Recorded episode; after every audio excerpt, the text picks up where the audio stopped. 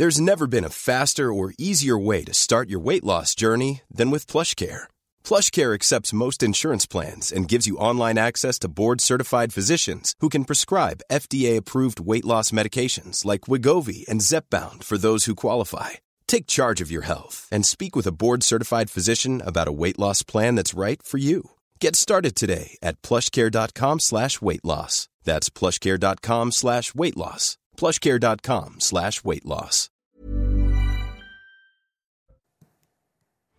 L'effondrement de deux immeubles à Lille. Les pompiers continuaient samedi soir de fouiller les décombres, se préparant à des opérations de longue durée. Les deux immeubles se sont écroulés vers 9h15 samedi matin. La plupart des habitants avaient pu être évacués. Les migrants de l'Océan Viking, désormais tous dans un centre de vacances de la presqu'île de Gien, transformé en zone d'attente internationale. Après la prise en charge sanitaire, ils vont passer des contrôles de sécurité, les précisions sur place dans cette édition. Une enseignante de Montauban sous protection policière après une remarque sur la tenue d'une élève. Elle portait une abaya, une tenue islamique. La lycéenne a ensuite diffusé une vidéo de sa professeure sur les réseaux sociaux, ce qui a envenimé la situation. On le verra. Une épidémie de flemme touche-t-elle la France? Une étude révèle une baisse de motivation des Français en cause. Le Covid et les confinements ont accéléré et modifié nos modes de vie et notre rapport au travail.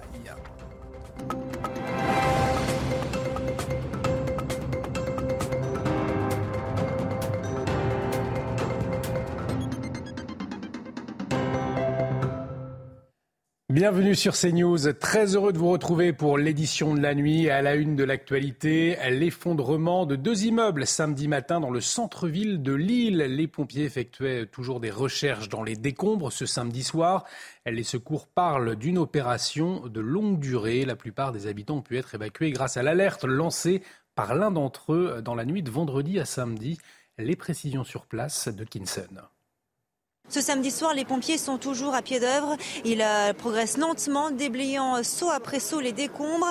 Il s'agit d'un long chantier, un véritable travail de fourmi. Les pompiers sont mobilisés au moins jusqu'à ce dimanche matin et pour éviter tout nouvel écroulement dans un édifice déjà fragilisé. les pompiers poursuivent les fouilles, nettoient la zone à la main après l'effondrement des deux immeubles ce samedi matin. Des images impressionnantes qui ont choqué les riverains. Nous nous trouvons en plein cœur hein, de l'île, à quelques pas seulement de la Les euh, élus locaux saluent le geste d'un jeune homme qui a donné l'alerte dans la nuit de, de vendredi à samedi et s'est rendu compte en rentrant chez lui que le mur du bâtiment était euh, gondolé. C'est grâce à lui que les habitants ont été évacués quelques heures seulement avant euh, l'effondrement. Le parquet de Lille a ouvert une enquête hein, pour mise en danger de la vie d'autrui. Dans l'actualité également, ce terrible drame ce samedi dans le Var. Une jeune femme de 18 ans est morte en trottinette percutée par un TGV. La collision mortelle a eu lieu peu avant 14 heures au Canet des Morts. Une enquête confiée à la gendarmerie a été ouverte par le parquet de Draguignan. Écoutez la réaction du maire de Canet des Morts, justement, Jean-Luc Longour. Malheureusement, une jeune fille, euh, une jeune adulte a été happée par un, train en, traversant la voie. Face à des drames comme ça, on est muet. Cela dit, il faut bien euh, s'en occuper. Donc les forces de gendarmerie s'en sont occupées. La SNCF a déployé aussi des, moyens sur place pour identifier. Le TGV a pu repartir. Les 230 migrants du navire Océane Viking ont désormais tous été transférés dans un centre de vacances sur la presqu'île de Gien. C'est à hier. L'endroit a été déclaré zone d'attente internationale. Alors que la prise en charge sanitaire se poursuit, eh bien les contrôles de sécurité vont débuter. Les précisions sur place, Augustin Donadieu. Le parcours administratif de ces migrants a bel et bien commencé ce samedi avec l'arrivée de 16 agents de l'OFPRA, l'Office français de protection des réfugiés et apatrides. Ils ont commencé à déposer leur demande d'asile auprès de, de, ces agents. D'ailleurs, ils ont jusqu'à mardi euh, pour le faire. Dans le même temps, des agents de la PAF, la police aux frontières, ainsi que de la DGSI ont procédé à des auditions avec chacun des migrants. L'objectif, recueillir un maximum d'informations, informations qui remonteront jusqu'à Paris, jusqu'au service euh, de renseignement qui mèneront une enquête approfondie pour savoir s'il y a des profils dangereux parmi toutes ces personnes. Une cellule médico-psychologique a été ouverte avec notamment des médecins, des psychologues à disposition de ces migrants. D'ailleurs, ce samedi, deux migrants manquaient à l'appel dans le bâtiment juste derrière moi. Le premier vendredi qui a été hospitalisé, le second qui s'est rendu donc à l'hôpital de Toulon où il est encore actuellement hospitalisé. L'actualité internationale et la guerre en Ukraine. Au lendemain de la reprise de la ville de Kherson, Volodymyr Zelensky parle d'un jour historique et il dit entrevoir une victoire commune avec l'Occident. L'armée russe, je vous le rappelle, s'est retirée hier de Kherson, une ville que Moscou entendait défendre jusqu'au bout. Les explications, Harold Iman. Semaine déjà, les autorités russes avaient commencé à retirer du matériel militaire et à évacuer des civils de la ville de Kherson. Mercredi 9 novembre, le ministre de la Défense, Sergei Shoigu, avait annoncé le retrait des soldats. Décision difficile à prendre, a-t-il dit. Le président Vladimir Poutine, lui, est resté totalement silencieux. Des forces spéciales ukrainiennes, elles, ont fait leur apparition devant la mairie de Kherson samedi matin, accueillies par de nombreux passants en liesse et souvent en larmes. Cette joie s'est manifestée dans tout le pays. Le président ukrainien Volodymyr Zelensky a parlé d'un jour historique et son ministre des Affaires étrangères, Dmitro Kuleba, a parlé d'une victoire commune de l'Occident. Le fleuve Dniepr est devenu la frontière entre les deux armées et elle le restera un certain temps car les voies de communication ont été coupées. Le pont Antonovski est détruit et le pont de passage de véhicules au-dessus du barrage hydroélectrique de Kakovka a été atteint par des tirs d'obus. Les belligérants se renvoient la responsabilité dans les deux cas. La guerre continue cependant dans l'Est, où les forces russes tentent de prendre la ville de Bakhmut, et les bombardements russes sur les installations énergétiques de l'Ukraine tout entière se poursuivent. Pour contrer ces tirs, l'armée ukrainienne recevra bientôt une livraison de systèmes occidentaux de défense aérienne. Le moment de négocier ouvertement pour un cessez-le-feu est encore bien loin. Et dans ce contexte, ce soutien à l'Ukraine du célèbre street artiste britannique Banksy, il a révélé être l'auteur d'un dessin au pochoir sur le mur d'un immeuble de la ville ukrainienne de Borodianka, près de Kiev. Plusieurs dessins au pochoir ont été repérés aux alentours de Kiev ces derniers jours, ce qui laisse penser que l'artiste est sur place. En tout cas, un soutien salué par la population. Écoutez. Cette gymnaste est représentée ici sur ce mur. À mon avis, c'est un symbole que nous sommes incassables et que notre pays est incassable. Et malgré le fait qu'il soit détruit, nous allons tout reconstruire, tout ira bien. Mais l'essentiel est que nous sommes libres, nous sommes libres et nous pouvons rendre notre pays encore meilleur, quoi qu'il arrive. C'est très important parce que le monde doit voir ce qui se passe en Ukraine. Uh, uh, Parce que le monde doit ressentir notre douleur. Uh, La situation en Iran avec deux ressortissants français arrêtés alors que le pays est secoué par une vague de protestations. Ils sont désormais sept Français détenus dans les prisons de la République islamique. Euh, plus d'une vingtaine d'Occidentaux, binationaux pour la plupart, sont aujourd'hui bloqués en Iran et au moins 326 euh, manifestants ont été tués dans le pays depuis euh, le début de la contestation selon une ONG. Retour en France avec cette affaire inquiétante à Montauban, alors que les atteintes à la laïcité sont en hausse dans le pays. Eh bien, une enseignante a été placée sous protection policière. Elle avait fait une remontrance à une élève euh, qui s'était présentée en classe vêtue d'une abaya, c'est une tenue islamique. Les précisions tout de suite de Yael Benamou. La scène se déroule le 23 septembre dernier dans un lycée de Montauban. Une élève arrive en classe avec une abaya, une robe traditionnelle dans les pays musulmans. Sa professeure l'interpelle. La prof, elle a dit euh, Mais qu'est-ce que c'est que cette robe de chambre? En faisant allusion à ma abaya Qu'on était moche dans ces tenues. Mais elle répétait sans cesse que c'était une tenue islamiste. Je connais les lois et les valeurs de ce pays, je les ai toujours respectées. Et euh, je, lui ai bien expliqué pardon, que c'est ce que je faisais. En fait, je respectais toujours les, les lois en fait en mettant cette euh, abaya. Elle a dit bien évidemment euh, que parce que la France n'a pas les couilles de dire que c'est une tenue islamiste. Elle a dit ça mot pour mot. L'échange est filmé par la jeune fille à l'insu de l'enseignante, puis diffusé sur les réseaux sociaux. Depuis, les forces de l'ordre patrouillent régulièrement aux abords de l'établissement. L'incident est loin d'étonner une autre enseignante du même lycée. Elle signale depuis des années des faits similaires. L'attentat avec Mohamed Merah, nous avons euh, eu des tags Je suis Mera au sein de, l'établissement. Dans des prestations orales, euh, nous avons vu euh, l'émergence d'un discours victimaire et ça permet justement de, poser le cadre d'un discours identitaire qui aujourd'hui est parfaitement décomplexé et parfaitement assumé. Notre hiérarchie a conscience de, ce qui se passe mais ne mesure pas l'impact que cela a à avoir, puisque nous autres enseignants, nous sommes en première ligne, nous, nous avons ça à gérer au sein de nos classes, sur nos bancs.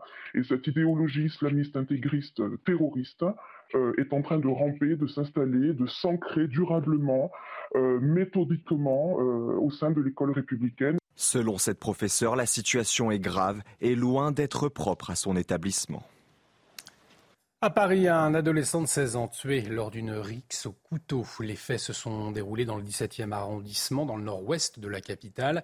Touchée à l'abdomen, la victime connue des services de police est décédée malgré l'arrivée des secours. Une enquête pour homicide volontaire en bonne organisée a été ouverte. Aucune interpellation à ce stade.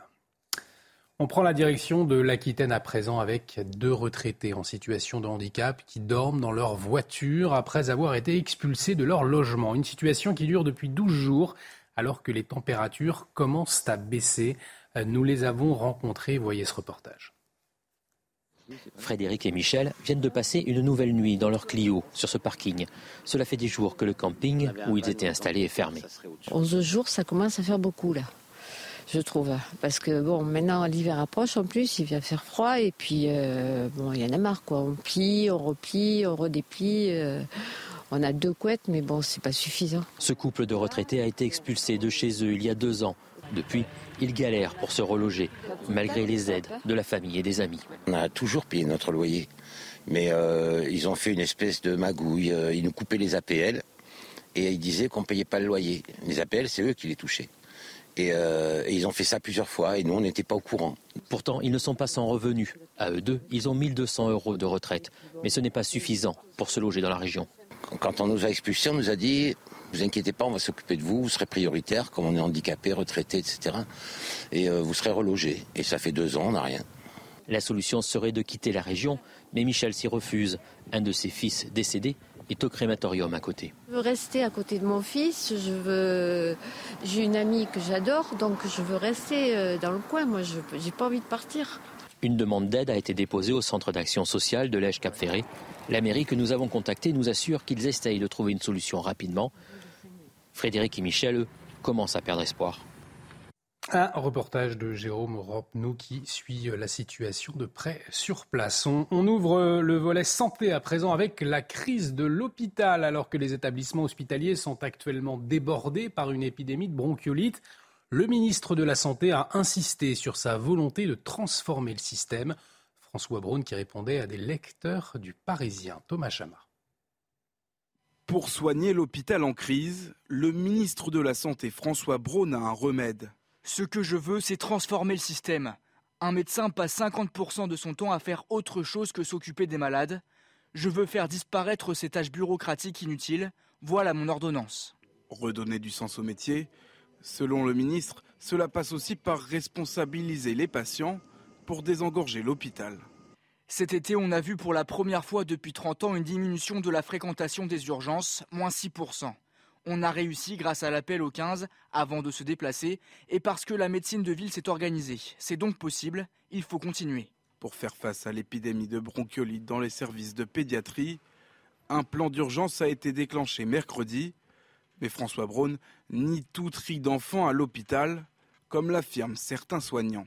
Je ne nie aucunement les difficultés que génère cet épisode exceptionnel par son ampleur de bronchiolite, mais je ne peux pas accepter de tels propos qui déforment la réalité. Je ne m'interdis d'ailleurs pas une enquête. Refonder le système de santé et renforcer la prévention, deux objectifs sur lesquels François Braun, nommé en juillet, veut être jugé après son passage au ministère de la Santé.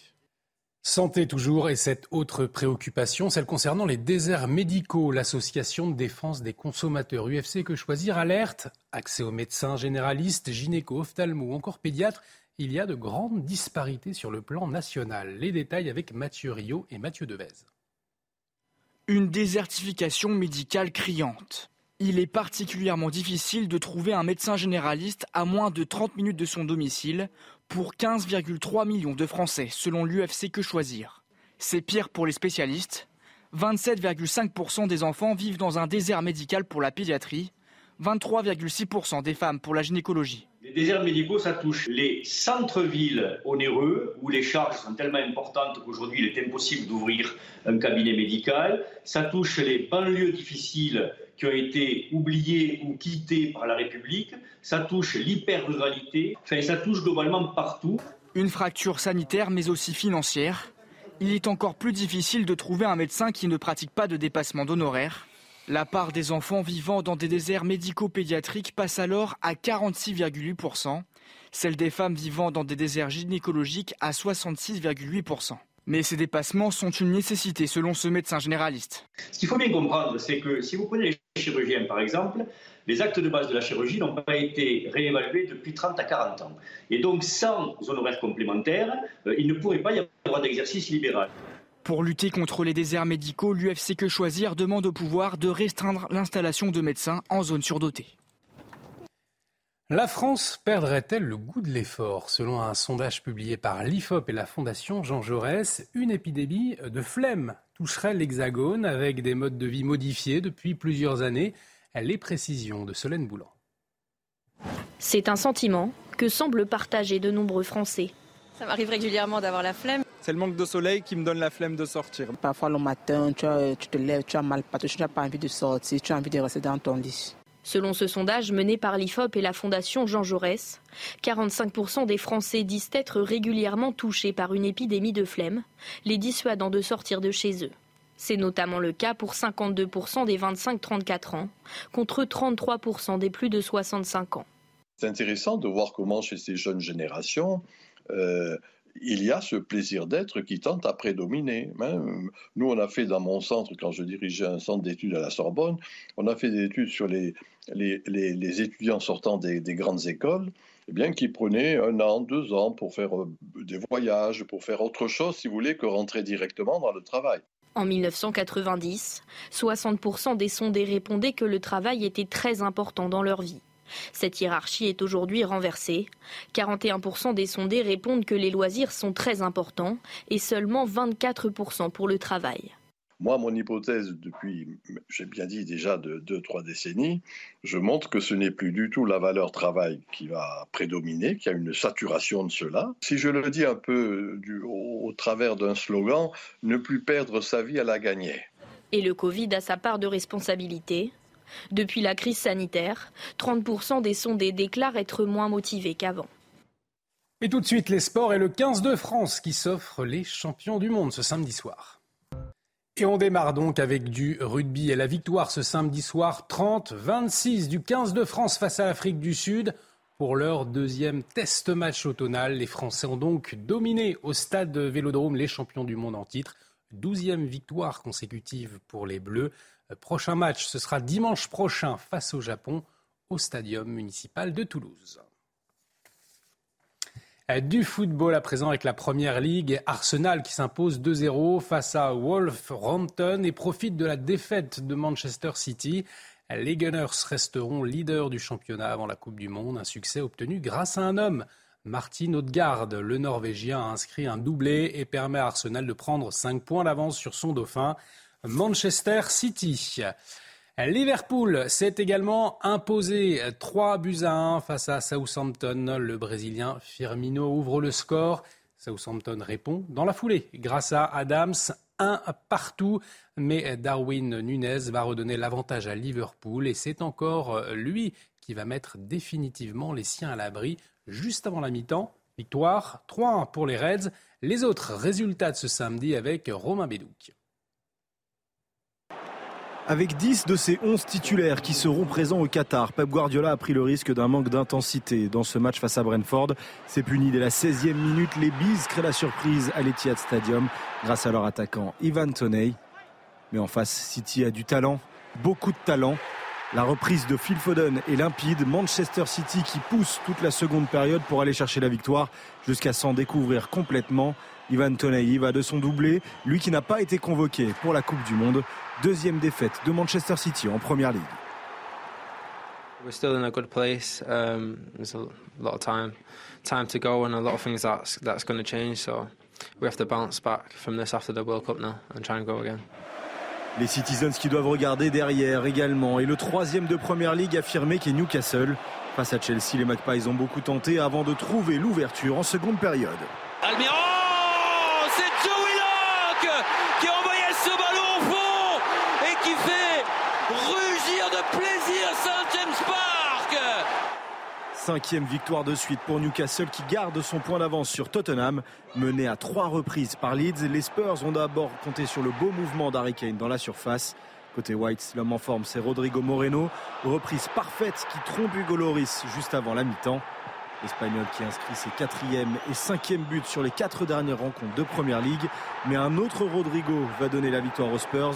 Doublé en deux minutes pour Bentancourt, l'Uruguayen permet à Tottenham d'arracher trois points presque inespérés et surtout de distancer au classement Manchester United, Liverpool et Chelsea. Allez, de la Ligue 1 maintenant avec le Stade Rennais qui recevait Toulouse dans un stade plein après une entame de match très rythmé. Benjamin Bourigeau trouve la faille et permet, vous le voyez, à Rennes de prendre l'avantage. En seconde période, Toulouse va revenir au score après un corner mal négocié par la défense rennaise. Mais quelques minutes plus tard à peine, l'ancien parisien Arnaud Calimundo, bien placé, va inscrire le but de la victoire. 2-1 pour Rennes. Les Rennais remontent provisoirement sur le podium. Toulouse est 12e en attendant les derniers matchs de ce dimanche. De la Formule 1 et Kevin Magnussen qui n'a pas su conserver sa pole position ce samedi lors de cette course sprint. C'est Georges Russell qui va récupérer la première place pour la course de ce dimanche. Le Grand Prix, c'est bien sûr à suivre sur Canal Plus à partir de 18h55 ce dimanche. Le résumé des essais sprint tout de suite avec Jérémy Pavlovitch. L'image est historique, la as de Kevin Magnussen en pole position de cette course sprint. Mais sur le tracé d'Interlagos, le rêve prend fin au troisième tour. Trop rapide sur sa Red Bull, Max Verstappen rétablit la hiérarchie. C'est à la mi-course que la domination du néerlandais est contestée. George Russell revient et se heurte à la défense du double champion du monde. 15e tour, l'anglais finit par passer. Allez, collé dans l'échappement de la Red Bull et à nouveau, côte à côte, il faut un décalage et un freinage ultra tardif. Cette fois, il est passé. L'aileron gauche de la Red Bull de Verstappen pose problème. Sainz puis Hamilton en profitent. En tête, Russell ne commet pas d'erreur et remporte sa première victoire en course sprint. Il partira en pôle du Grand Prix ce dimanche.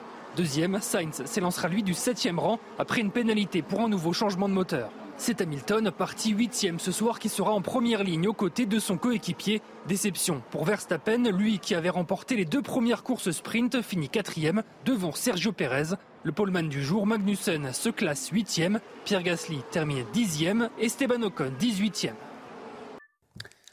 Et restez avec nous sur CNews dans un instant. On va revenir sur l'effondrement à Lille de deux immeubles et les pompiers qui continuaient de fouiller les décombres ce samedi soir.